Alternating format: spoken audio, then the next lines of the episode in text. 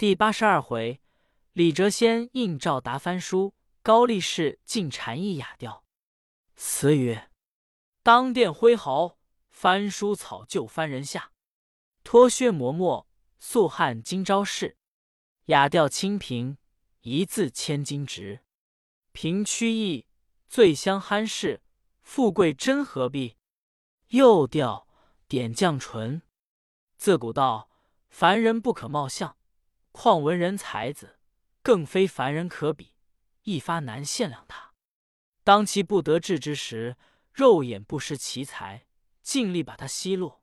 谁想他一朝发达，就吐气扬眉了。那奚落他的人，昔日四口乱道诽谤之言，至今日一一身自为之。可知道有才之人，原奚落他不得的。即使他命途多舛，遇人不淑，终遭屈意。然人但能屈其身，不能恶其才华，损其声誉。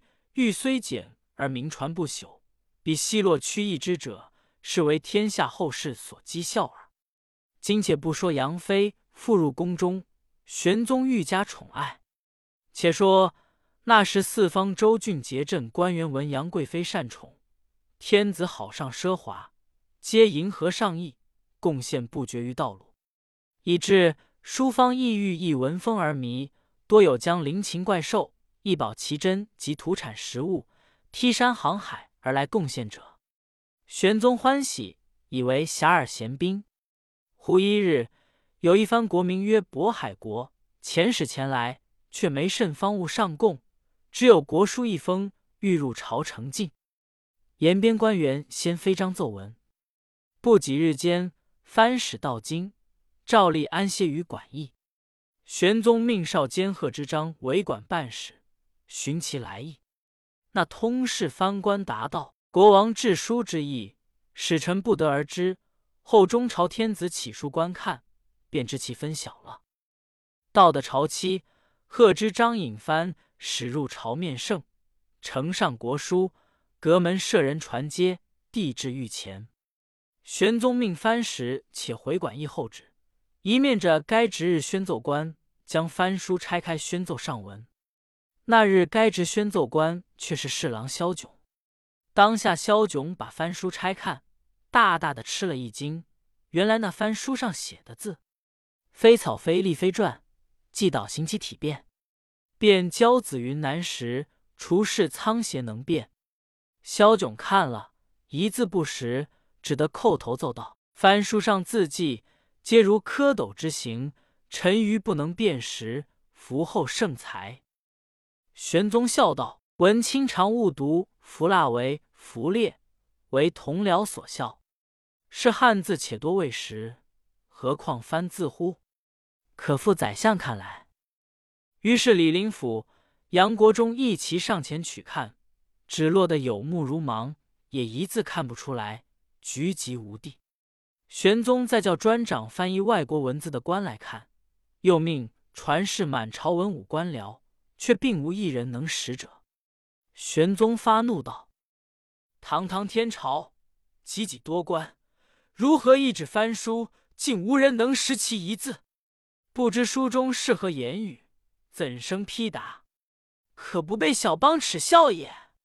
限三日内若无回奏，在朝官员无论大小，一概罢职。是日朝罢，各官闷闷而散。贺知章且往馆驿陪侍藩使，更不提起翻书之事。至晚回家，郁郁不乐。那时李太白正寓居贺家，见贺知章纳闷，当即问其缘故。知章因把上相事情述了一遍，道：“如今清县言破，急切怎生回奏？若有能识此字者，不问何等人，举荐上去，便可消世上怒。”太白微微笑道：“番字亦何难识？惜我不得为朝臣，未得一见此书耳。”知章惊喜道：“太白果能辨识番书，我当即奏闻。”太白笑而不答。次日早朝，知章出班启奏道：“臣有一布衣之交，西蜀人士，姓李名白，博学多才，能辨识翻书，启陛下诏来，以书示之。”玄宗准奏，遣内侍至贺家，立召李白见驾。李白即对天使拜辞道：“臣乃远方见识，学识浅陋，所以文字且不足以入朝贵之目，何能仰对天子乎？谬蒙宠命，不敢奉诏。”内侍以此言回奏。知章复起奏道：“臣知此人文章盖世，学问惊人，诸子百家，无书不览。只因去年入仕，被外场官抹落卷子，不予录诵，故未得一地。今已布衣入朝，心殊惭愧，所以不及应照顾也。启陛下特恩，赐以冠带，更使一朝臣往宣，乃见圣主求贤下士之之意。”杨国忠与高力士听了，方欲进些谗言阻挠，只见汝阳王经、左相李世之、京兆尹吴云、集贤院侍至杜甫一起起奏道：“李白奇才，臣等知之人矣。启陛下速召勿疑。”玄宗见众口交见李白之才，便传旨赐李白以五品官带朝见，急着贺知张素往宣来。杨国忠。高力士二人虽不敢开口。知章奉旨到家宣谕李白，且备恕天子全权之意。李白不敢赴辞，即穿了御赐的冠带，与知章乘马同入朝中。三呼朝拜毕，玄宗见李白一表人才，气度超俊，满心欢喜，温言抚慰道：“卿高才不第，诚为惋惜。然朕自知卿可不至于中屈也。”今者藩国前使臣上书，其字迹怪异，无人能识。知卿多闻广见，必能为朕辨之。便命使臣将藩书付李白观看。李白接来看了一遍，启奏道：“藩字各不相同，此正渤海国之字也。但就制藩书上表，悉遵依中国字体，别以复函写本国之字，宋中书存照。”今渤海国不具表文，竟以国书上呈御览，已属非礼之极。况书中之语言被慢，殊为可笑。玄宗道：“他书中所说何言？卿可明白宣奏。”李白闻命，当时持番书于手中，立在御座之前，将中国唐音一一译出，即高声朗诵于御座之前。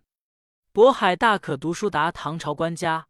自拟战却高丽，与国逼近，边兵屡次侵犯疆界，想出自官家之意。俺今不可奈者，差官赍书来说，可将高丽一百七十六城让于俺国，俺有好物相送：太白山之兔，南海之昆布，乍城之鼓，扶余之鹿，胶鞋之矢，率兵之马，沃野之棉，和驼眉之计，九都之礼，乐游之梨。你家都有分，一年一进贡。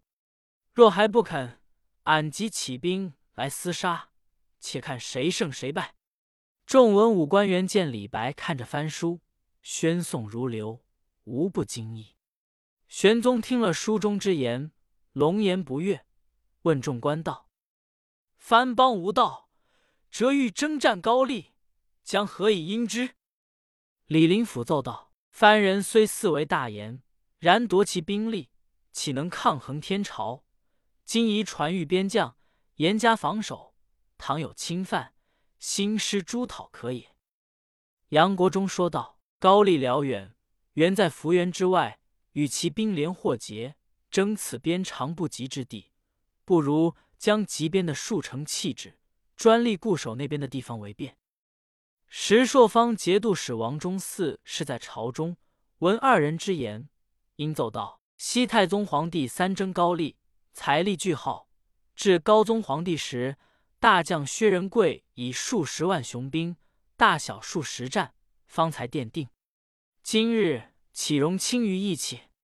但今日承平日久，人己忘战，倘复动干戈，亦不可忽视小邦而轻敌也。”诸臣议论不一，玄宗沉吟未决。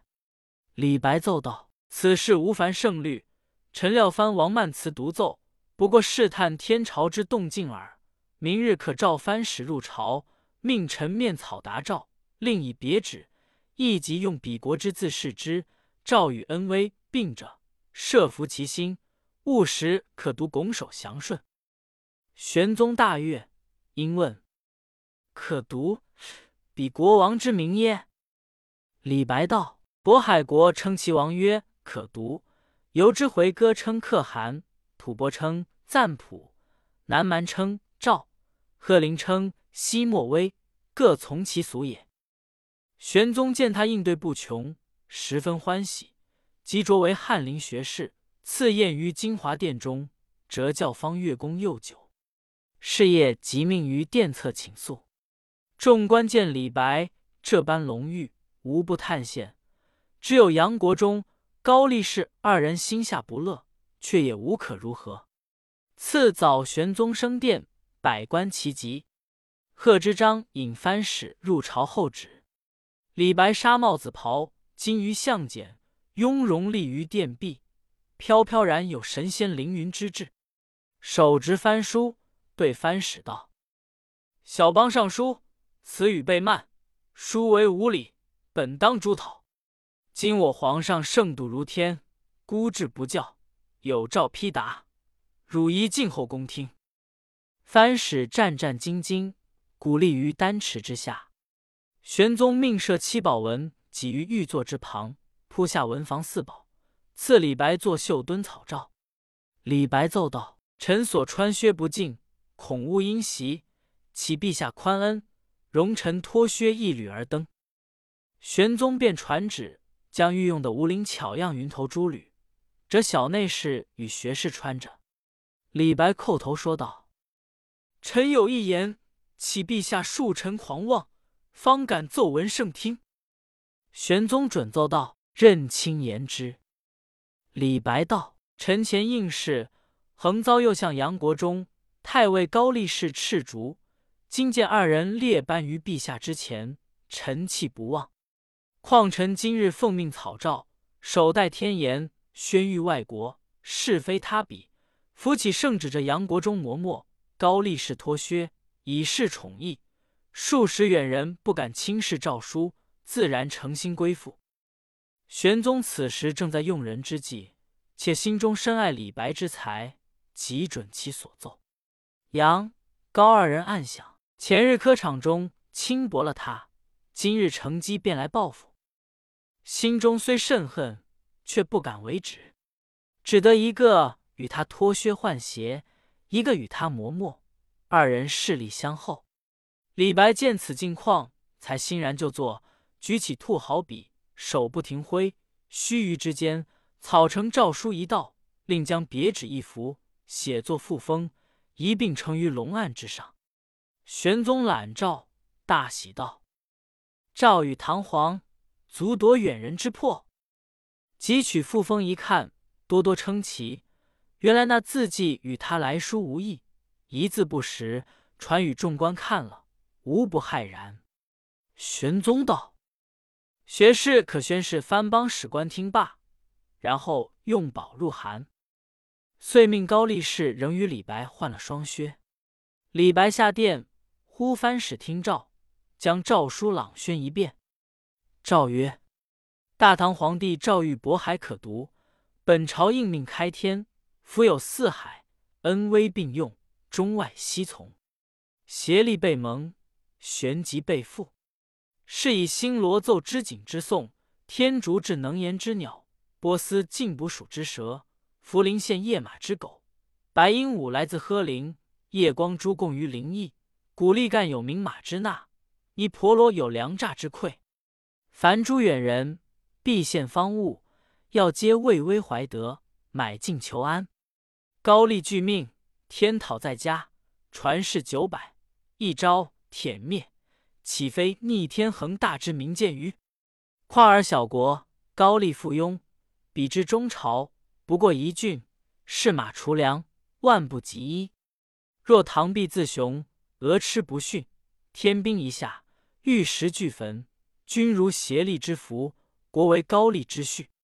今朕体上天好生之心，恕尔狂悖，即以悔过，洗涤其心，勤修岁事，无取诸路，为同类者笑耳。所上书不遵天朝书法，盖因尔邦所居之地狭荒僻陋，未睹中华文字，故朕兹达尔诏言，令赐复封，即用尔国字体，享一之息。李白宣读诏书，声音洪朗，藩国史官俯首跪听，不敢仰视，听毕受诏辞朝。贺知章送出兜门，藩使私问道：“学士何官？可使右相磨墨，太尉脱靴？”贺知章道：“右相大臣，太尉近臣，不过是人间贵官。那个李学士乃上界谪仙，偶来人世。”暂住天朝，自当艺术相待。藩使多皆叹差而别，回至本国，见了国王，背述前世。那可读看了诏书及复封藩字，大惊，与本国在朝诸臣商议：天朝有神仙帮助，如何敌得他过？遂写了降表，遣使官入朝谢罪，情愿按期朝贡，不敢复蒙懿旨。此事后话，正是干戈不动远人扶，一指咸于十万师。且说玄宗敬爱李白，欲赐以金帛珍玩，又欲重加官职。李白居辞谢不受，道：“臣一生但愿逍遥闲散，供奉左右，如东方朔氏汉之故事。且愿日得美酒痛饮足矣。”玄宗乃下诏光禄寺。日给予上方佳酿，不拘以职业，听其到处游览，饮酒赋诗，又时常召入内廷，赏花赐宴。是时宫中最重大芍药花，是扬州所供，即今之牡丹也。有大红、深紫、淡黄、浅红、通白，各色各种，都植于兴庆池东沉香亭下。时值清河之后，此花盛开。玄宗命内侍设宴于庭中，同杨贵妃赏玩。杨贵妃看了花，说道：“此花乃花中之王，正宜为皇帝所赏。”玄宗笑说道：“花虽好而不能言，不如妃子之为解与花也。”正说笑间，只见乐公李龟年引着梨园中一般新选的一十六色子弟，各执乐器前来承应，叩拜毕。便带皇上同贵妃娘娘饮酒，命下奏乐唱曲。玄宗道：“且住，今日对妃子赏名花，岂可复用旧乐也？”急着李龟年将朕所乘玉花葱马，速往宣召李白学士前来，做一番新词庆赏。龟年奉旨飞步出宫，牵了玉花葱马，自己也骑了马，又同着几个伙伴。一直走到翰林院里来，宣召李白学士。只见翰林院中人一回说道：“李学士已于今日早晨微服出院，独往长安市上酒肆里吃酒去了。”李龟年便叫院中当差人役，立刻拿了李白学士的官袍、玉带、相护，一同寻至市中，四处找寻。许多时候，忽听得前街一座酒楼上有人高声狂歌道。三杯通大道，一斗何自然？但得酒中去，莫为行者传。当时李龟年听了，说道：“这个高歌的不是李学士吗？”遂下了马，同众人步入酒肆，大踏步走上楼来。果见李白学士站着一副临街座头，桌上瓶中供着一枝绣球花，独自对花儿酌，已吃得落顶大醉。手中上持杯不放，龟年上前高声说道：“奉圣旨立宣李学士至沉香亭见驾。”众酒客方知是李学士，又听说有圣旨，都起身站过一边。李白全然不理，且放下手中杯，向龟年念一句陶渊明的诗来道：“我醉欲眠君且去。”念罢，便明然欲睡。龟年。此时无可奈何，只得忙叫跟随众人一齐上前，将李白学士簇拥下楼来，搀上玉花葱马。众人左护有持，龟年策马后随，到得五凤楼前，有内侍传旨，赐李白学士走马入宫。龟年叫把冠带袍服，就马上替他穿着了，衣襟上的钮也扣不及。一霎时走过了兴庆池，直至沉香亭，才伏下了马，最急不能朝拜。玄宗命铺子瞿书于亭畔，且叫少卧一刻，亲往看事，解玉袍服其体。见他口流涎沫，亲以衣袖拭之。杨贵妃道：“妾闻冷水卧面可以解酒。”即命内侍取兴庆池中之水，使念奴孩儿喷之。李白方在睡梦中惊醒，略开双目，见是御驾，方挣扎起来，俯伏于的奏道：“臣该万死。”玄宗见他两眼朦胧，尚未苏醒，命左右内侍扶起李白学士，赐坐庭前，一面叫御厨光禄袍人将越国所供鲜鱼炸造三分醒酒汤来。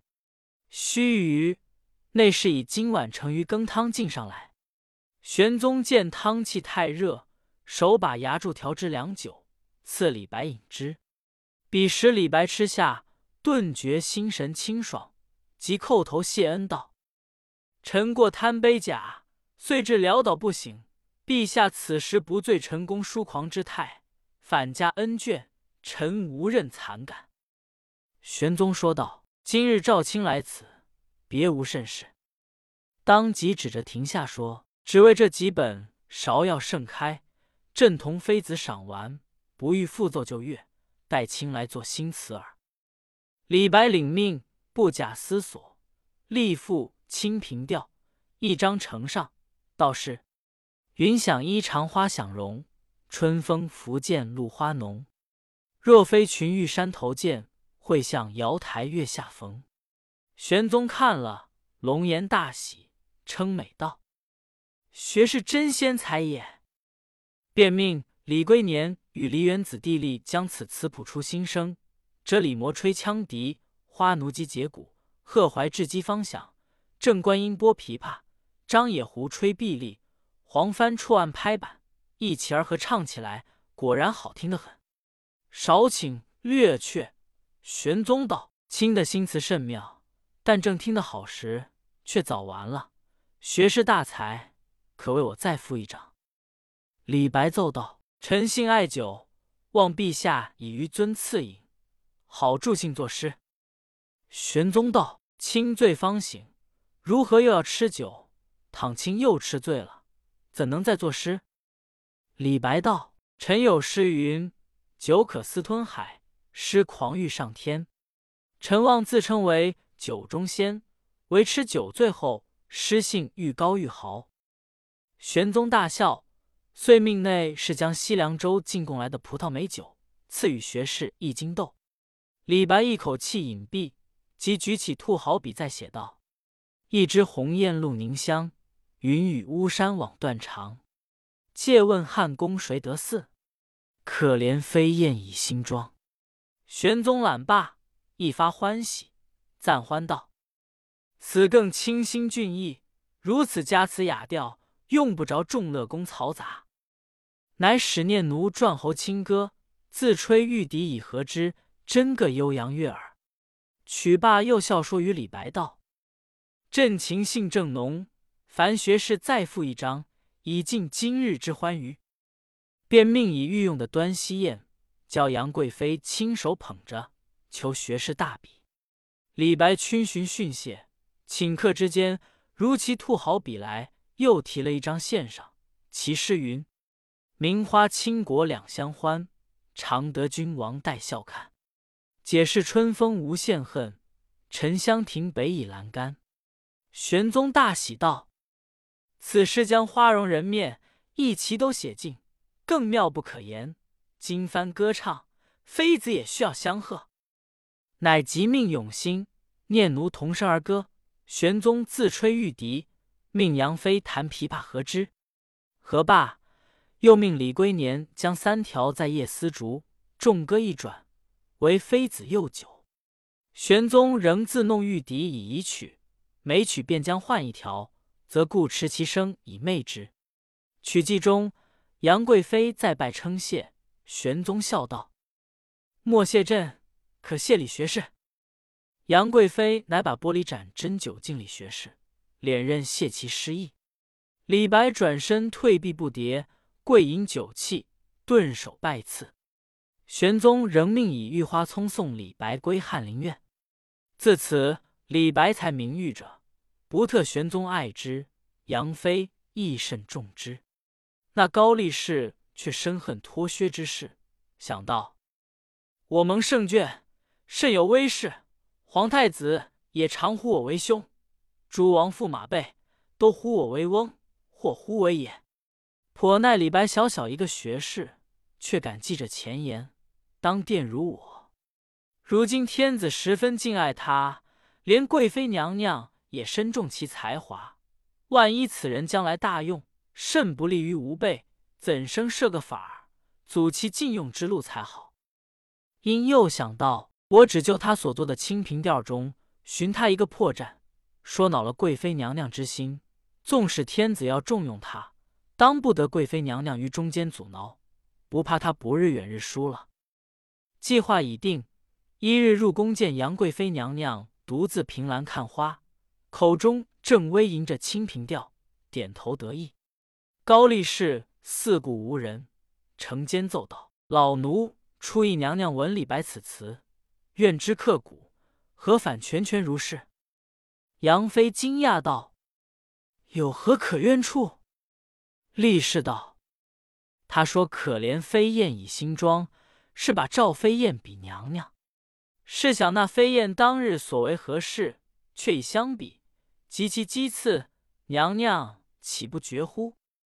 原来玄宗曾阅赵飞燕外传，见说她体态轻盈，临风而立，常恐吹去，因细语杨妃道：“若汝则任其吹多少，盖朝其肥也。”杨妃颇有机体，故梅妃抵之为肥婢。杨妃最恨的是说她肥。李白偏以飞燕比之，心中正喜，今却被高力士说坏。暗指赵飞燕私通燕赤凤之事，合着他私通安禄山，以为寒刺，其言正中其隐微，于是遂变为怒容，反恨于心。正是小人馋赠，道着心病。任你聪明，不由不信。自此，杨妃每于玄宗面前说李白纵酒狂歌，放浪难羁，无人臣礼。玄宗屡次欲升擢其官。都为杨妃所阻，杨国忠亦以嬷嬷为耻，也常进谗言。玄宗虽极爱李白，却因宫中不喜他，遂不召他内宴，亦不留宿殿中。李白明知为小人重伤，便急上书乞休。玄宗那里就肯放他回去，温旨未谕一番，不允所请。李白自此以后，乃一发狂饮放歌。正所谓。安得山中千日酒，泯然直到太平时。未知后事如何，且听下回分解。